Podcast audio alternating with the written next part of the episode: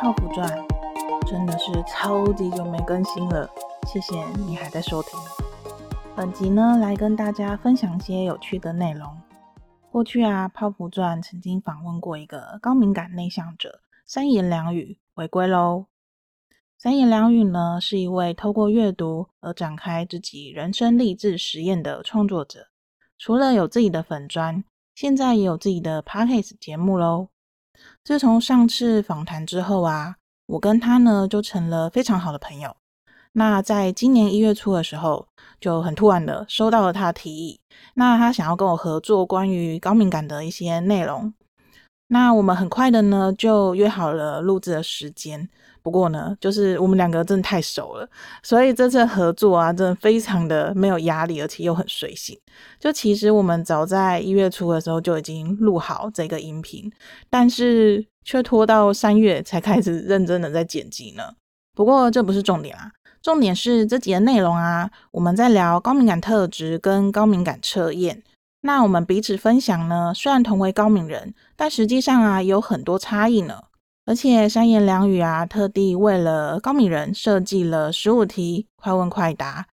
那我们很任性的就剪成了上下两集，因为虽然本来说好是快问快答，结果其实就还聊蛮久的。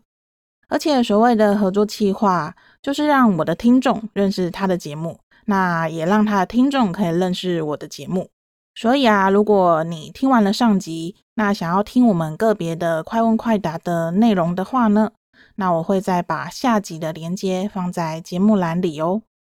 不过如果不想听也没有关系啦，哈哈。重点还是很谢谢你在我断更这么久之后还愿意来收听。那么废话不多说，我们就开始吧。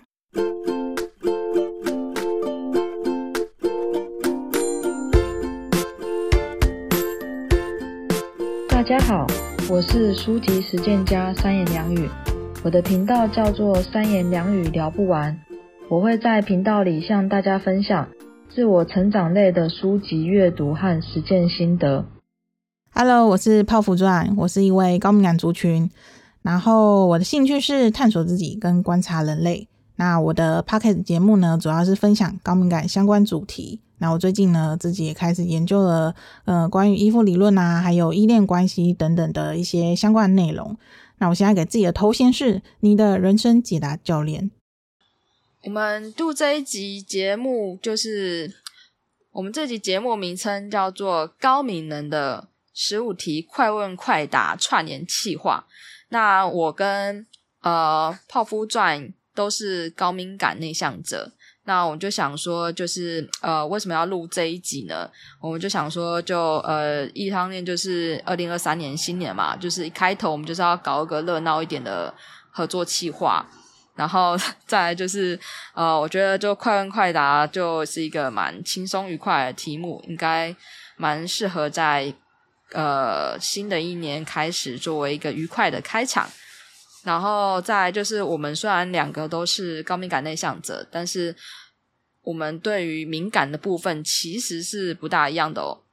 那在这部分，我就会觉得想要跟大家分享，就是在我们那个十五题里面，我们题目仅是一样的，但是我们各自的想法或还有内容其实都不大一样。那大家学会在里面看到一些自己的影子，然后找到一些嗯。听的乐趣，好，就这样。今天就是我跟转转，就是我们一起来聊一下。有追踪转转的呃节目，应该都知道高敏，大家应该是高敏感族群吧，所以应该都知道呃高敏感是什么。然后高敏感族群通常就是是什么类型的。可是因为我这边的节目，可能就是有些人会对高敏感这个词、这个族群，他们是在做什么，以及他们会有什么。表现表征嘛，所以还是要稍微来介绍一下，就是高敏感是一个什么样的族群。那这边呢，我们就请就是高敏感内向者代表人转转来跟我分享一下，就是高敏感，就是简单来分享一下高敏感是什么。高敏感是什么？没有想到哎，你要装傻吗？高敏感是什么？好，没有关系，我我们就呃，好，转转他现在好像就是有点失忆了，没有关系，就是呃，我们今天的节目是很轻松的，所以我因为我跟转转很熟了，我们就是十年换铁的交情了，没有啊，总而言之，我们呃没有认识十年，有认识五年了，好吗？有吗？好，我大我大概记起来，我我我恢复记忆了，很棒。哦，就光敏感，它是一种人格特质，然后大概呃经过研究呢。有五分之一的人都是高敏感族群。那通常高敏感人的表现特征呢，就是会比一般人还要更加的呃细腻。就是例如说，可能会发现一些别人没有发现的事情，或者是呃会看到一些很细微的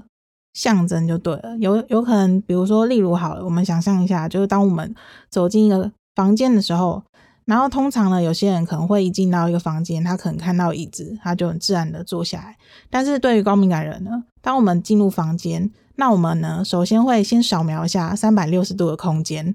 然后呢，会在这呃空间里面呢，去看到里面有哪些人。然后，可是这就是我讲的是比较连连串性的，但是其实速就是速度是很快的，因为高敏人的脑袋运转非常快的，对，所以然后就是例如说，我们已经走进一个房间，然后可能高敏人他就会三百六十度的去。环绕一下这里面有哪些人，然后比如说它的摆设是怎么样，然后椅子放在哪里，那我要去坐在哪一个位置会让我比较舒服，那就是会有很多非常细节的东西，甚至就是这房间里面呢，就有哪一些颜色啊、色系啊，然后或者是有没有哪一些，嗯、就是会让自己感觉到不太舒服的，嗯，有可能是人，那也有可能是物品之类的，就是我们会把在非常短时间之内，然后去判断，然后去观察到这些东西，对。那我我觉得我讲这应该就是真的是高敏感族群的人就会觉得非常有感，但一般人呢可能会会觉得说也也太累了吧，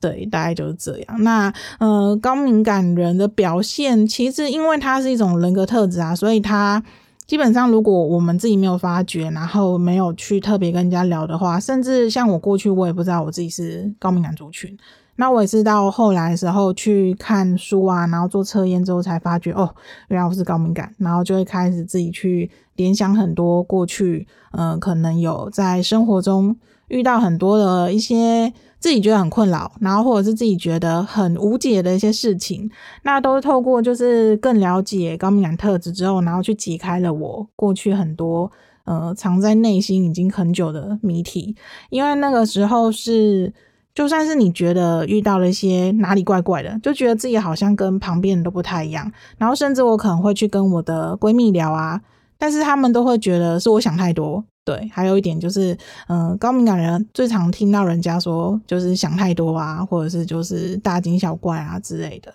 对，那我以前就是没有一个跟我类似的人可以去聊。那自从我开始去。呃，研究高敏感特质，然后我也开始在网络上面，然后去分享一些相关主题，然后我也开始就是认识越来越多高敏感的朋友，然后像呃三言两语也是我在呃我过去有访谈过三言两语，那也是那个时候发现了他的粉砖，然后进而认识他这样子。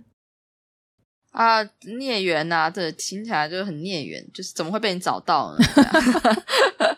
啊，好啊，就呃，还有就是想知道自己有没有高敏感的朋友，我们会把那个高敏感测验的链接放在下方，然后你也可以先暂停到这边，然后先回去测，然后测完后你看有没有高敏感，你再回来继续听，然后也许会有不一样的醍醐味哦，这样子。那如果你测完后发现你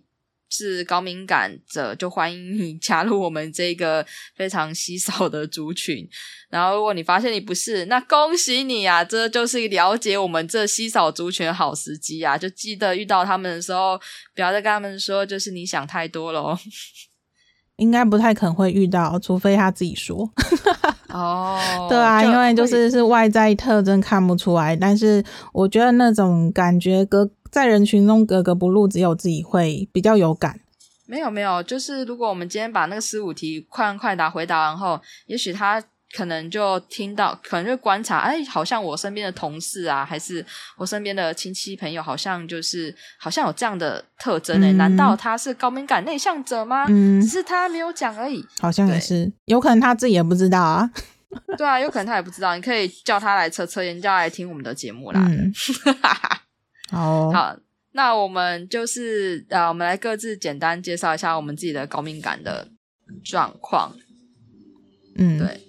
那状况是什么？状况我我先讲好了。好，嗯，对，我就是我虽然蛮少在文章上面就是。讲自己是高敏感内向者，但因为我觉得我已经有讲过，我就懒得就是常常每一篇文章提。总之就是呃，我是那种就小剧场爆炸多哦。呃，顺带一提，就是我的高敏感测验的分数是一百二十三分，我印象很深刻，因为它可以说是就是算是高敏感中呃高敏感族群的那个光谱里面算是特高的类型。对，就是我是高端的高敏感。对，然后就我平常就是非常特色是非常怕吵，然后呃，只要就是我跟别人一对一在讲话的时候，旁边背景音有人讲话比较大声啊，或是有那个旁边有人在锵锵锵播播音乐或者什么之类的，我就会被干扰，就没有办法讲话。然后还有就是呃，如果跟我讲话的那个人他讲话速度太快的时候，我也会觉得非常容易疲倦。就是会跟不住上他的说话声音，就是他，然后以及就是呃，我觉得高敏感内向者就是一种五感放大，就是呃，对别人来说，那声音可能就蛮小声或听不到，然后但是可能对我来说，就是那声音就很已经，他没有很大声，但他就很明显，就是他会干扰到你的程度，然后就会造成嗯、平常的时候就很容易觉得有点焦虑或是有点。呃，不安之类的。然后，呃，我是比较属于那种气味嗅觉比较强的，就是就是那种呃，我可以闻到那种油烟味。然后，但是我就跟我老公讲说，哦，我好像闻到油烟味。然后他就说有吗？就他是普通普通人，对。然后他就会闻不到。然后我就闻到了，然后就哦，发现可能就是外面有在炒菜啊，还是什么。那我们就把窗户打开通风。就是这种那种嗅觉，我是嗅觉强化型的，对，讲的好像有什么念能力一样。对，那转转的高敏感类型是什么呢？高敏感类类型，就我我刚好有分享一个，呃，我对四十八题高敏感测验内心小剧场的一篇文章，然后到时候连接会放在那个节目栏里面。那就是在文章里面我分享到，就是每一题我对每一题的感受是什么。那我大概呃抓几个我觉得比较有趣的，然后例如好就是呃在测验第二题，他是写说每天会花许多心力，然后预测各种可能的失败，然后并准备因应对策。对，这件事情是我必做的一件事情，因为我本身是个就是很容易焦虑的人。那如果我没有事前先去想好，然后没有做好一些因应对策，然后甚至就是去呃已经想好，就是比如说每一个步骤要做什么的话，我就会觉得非常的。没安全感就对了，那所以就是我每天都会把呃，我习惯把很多事情都会想到最糟啊，对，因为我觉得这样子我比较可以去承受那个真正结果是什么。但是但是这个就是每个人也不同，那重点是就是高敏感人呢会比较容易去想得比较远这样子。然后还有另外的，就是哦，还有就是高敏感人呢，就是灵感呢是源源不绝的，然后常会想出许多好点子。因为像是那个呃，因为我跟三言两语都是创作者嘛，那过去有时候都会听到有些创作者都会提到说，就是会缺乏灵感啊或什么的。但是我相信高敏感人的创作者呢，应该会对于这件事情会有很多疑问，说嗯。缺乏灵感？没有啊，我反而是多到都不知道该怎么写，就是有点凡尔赛的概念。真的太多了，对，东西太多了，我随便就可以掰出五十道题目写啊，真是。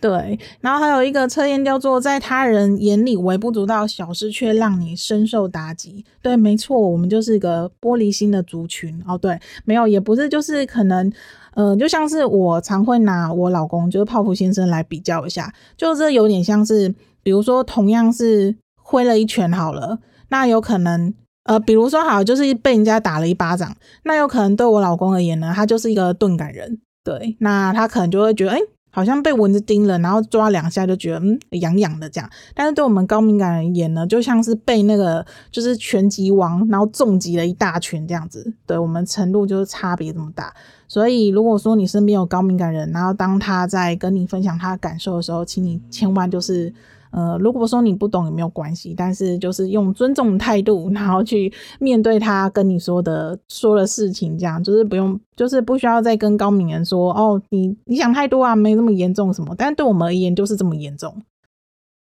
嗯，例如说，我们很容易会去吸收到身边的人的一些情绪感受，然后像是发现现场的气氛啊，突然变得很僵，我们就很想要赶快逃离。这件事情，对，然后或者是就是如果身边像过去啊，就是可能就是有一些呃情绪掌控比较差的一些老板或者主管，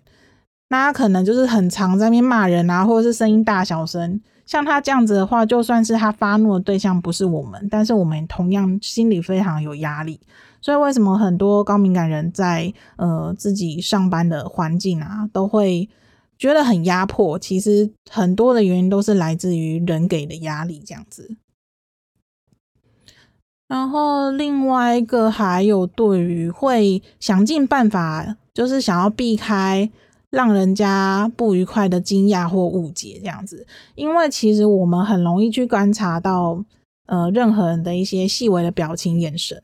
那例如好了，像有些人可能我们在跟他对话的时候，他可能。自己都无意识的，比如说皱一下眉头，然后我们高敏感人呢，脑袋就是大概会有三千六百个解释。他他是在生我的气，对，他今天心情不好，他怎么会这样？还是我刚说，对我刚说错，对，就是这样。然后我们就是内心会非常非常多小剧场，然后会感到非常有压力。对，所以我们就是会尽量的去避开，就是就是。就是我们会，就尤其是像我们内向者啊，就是我们会尽量的去，不会太喜欢去做一些无意义的社交这样子，因为我们可能自己内心很容易会很紧张啊，然后就是会很容易会自己想很多很多呃剧情在那边上演这样子。好哦，然后困扰呢，很困扰，对，我会不会感到困扰？呃，有时候啦，对啊，然后还有哦，对，那就是。呃，因为那个高敏感族群就是有分为七成是内向者，然后另外三成呢就是属于外向者的部分。然后，但是我们共同的特质就是，呃，可能会不太喜欢到一些太热闹啊、人多的地方这样子。对，因为就是那种压迫感会非常非常大。我第一次听到高敏感还有外向者的时候，真的是蛮惊讶的。嗯。对啊，因为他虽说是外向者，但他其实跟呃，因为其实外向跟内向这个是呃，就是一个心理学家就是荣格提出来的。对，然后然后总之呢，就是就是高敏感的外向者，他其实跟呃一般定义的外向者还是有点区别的。对，比如说嘞，等一下我要看一下我的小抄。然后荣格提出来的外向人格呢，就是一个属于很容易取得主导权啊，然后喜欢冒险啊，然后可以不经多加思考，然后就快速发言的人。那但是高敏感的外向型呢，他虽然说呃也是具有社交性，然后跟外向性，就是他可以也是可以去跟很多人社交，但是他是一个就是他的电力他是有限，就是有有。有限量的，它的电力是有限量的。就我们每个人把我们的精力当成一颗电池好了。对，那高敏感外向型呢，它其实就电量是有限的。它它有可能就是，呃，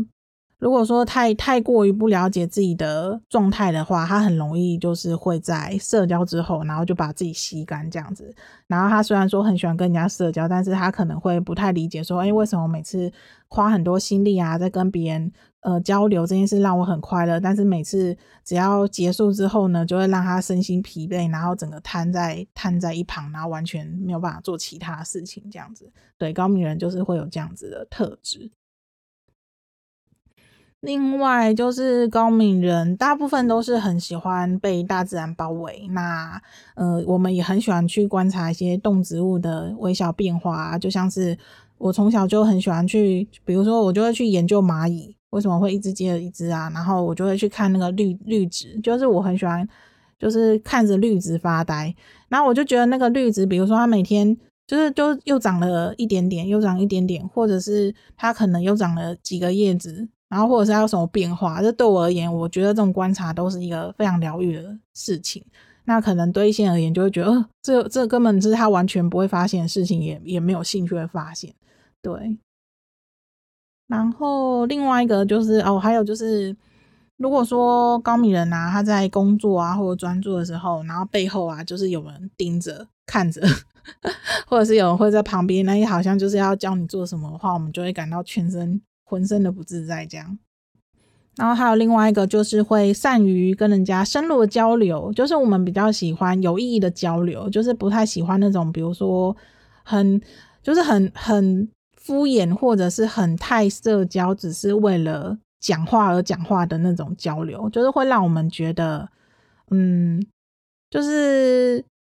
就是会让我们觉得这件事是很无趣的。对，我们还是喜欢跟人家，比如说聊的比较深入啊，然后去了解对方的，比如说他的感受、他的想法啊，例如这一种。对啊，就精力已经已经没什么精力了，精力有限了，当然是希望可以就是呃，我们后。花那些精力的时候都是比较有意义的，对。然后另外的就是关于听觉是，像是我本身也是听觉型的高敏人，那可能在一般人听起来觉得还好声音，那但是对我们而言呢，就会觉得特别特别刺耳这样子。哦，真的，讲到这个就想到有一次转转就是呃来我家住。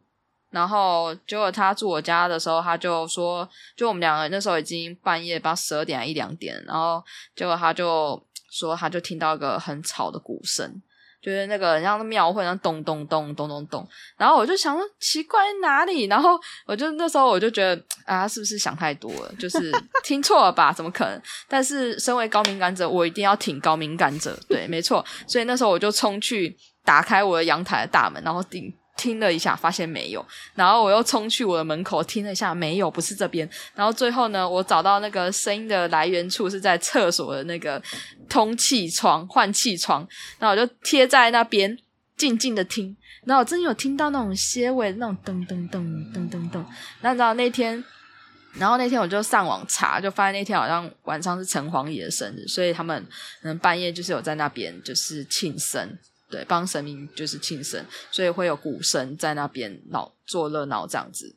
嗯，然后就那一瞬间，我就真的就是觉得高敏感人听觉特强的人会觉得很辛苦啦。就是呃，对我来说，我已经觉得我已经那个已经算敏感了，就还就是还有更敏感的，然后也会大概可以同理说，就是当我们。对普通人说，你有没有闻到什么味道，或者是你有没有听到什么声音？然后别人就是用一种眼神，哦，小剧场来的，就是说没有啊，你哪有？你想太多了吧？然后这时候小剧场就会暴击啊，是我的问题吗？可是我真的有闻到啊，难道我会出现幻觉？不，不可能，不不，可是可是我真的有闻到，我我一定要证明给你看。对，然后嗯，就就容易陷入这种不被理解、这种误解当中，有时候就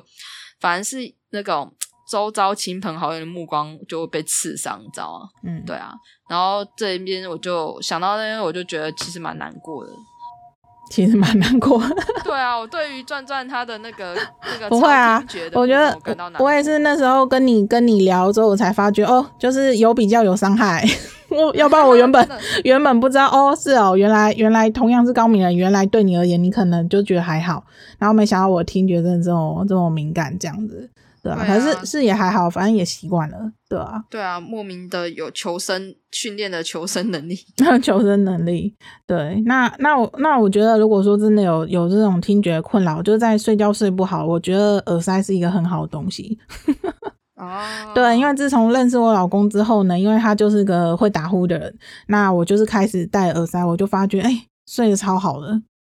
对啊，对啊，虽然说耳塞可能有点不太好，是它有可能就是会有点痒，因为就是毕竟高敏感，就虽然说听听觉保护到了，但是触觉呢还是觉得诶有点不太适应，毕竟是有异物，所以我觉得就是就是如果说真的觉得很痛苦的话，就是可以尝试一下，就用耳塞。那那如果真的不习惯，也不用勉强，对，还是有更更多不同方式这样。然后还有另外的在测验里面有讲到的是，呃。感到饥饿跟寒冷的时候，然后会一直觉得饿跟冷的感觉在脑袋挥之不去。这点，那我觉得除了就是饿跟冷的感觉，还有一点重要，就是例如说我们在经历了跟别人的一些嗯事情，或者是嗯，就是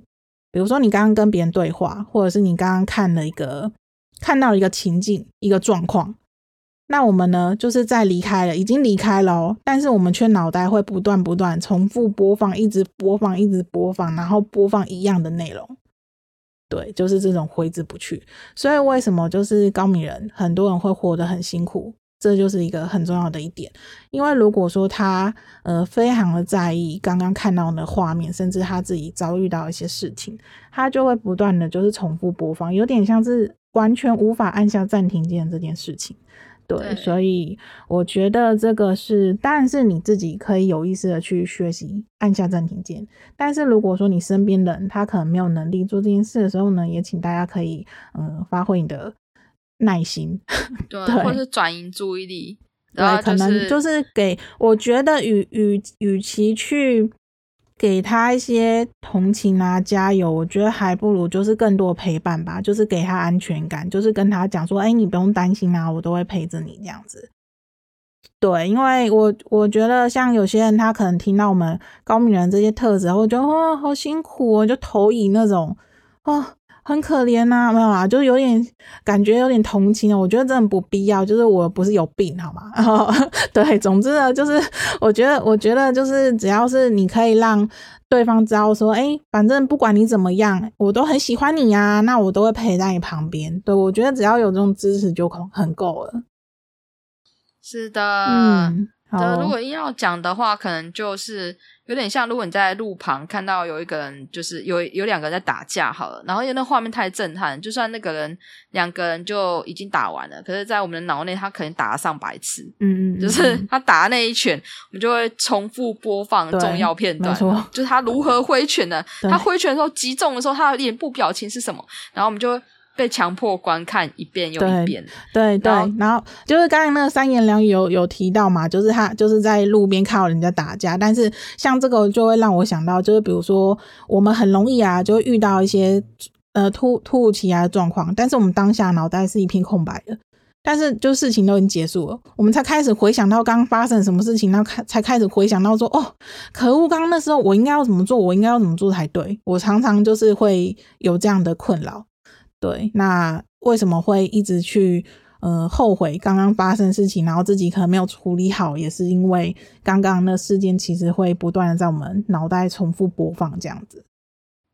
对，没错。对，我我觉得我我老我呃我那重复播放后来就有两个结果嘛，一个就是你看到。重复过后你就麻痹了，然后你就想说算了，然后就可能后来你又被其他事转移注意，你就忘记这件事情了。然后另外一个方向就是呃，一些重复播放，然后因为画面太过震撼，然后你接受不了，所以你就呃被刺激到，整个心情也情绪变得很糟。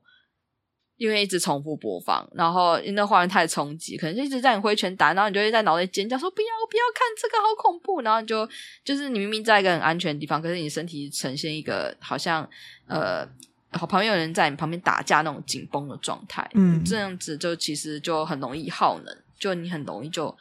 就你只是今天只在路上看到一场打架，就是不知道为什么你接下来就很。一整天都蛮累的，嗯，没错，对，所以我觉得总结刚刚说的那一些，可能一般人听起来会觉得太不可思议了，为什么要把自己搞这么累？但是我觉得真的就只有身为高敏感人才会知道这其中的，当然是有有好的，然后也会让自己觉得比较辛苦的。但是我觉得每个人都有能力可以去，嗯、呃，有意识的去为自己去做选择，你要。怎么样去看待自己的特质？那我觉得给高敏人就是最最重要的一件事吧，就是让自己要就是活在当下，就是真的不要说一直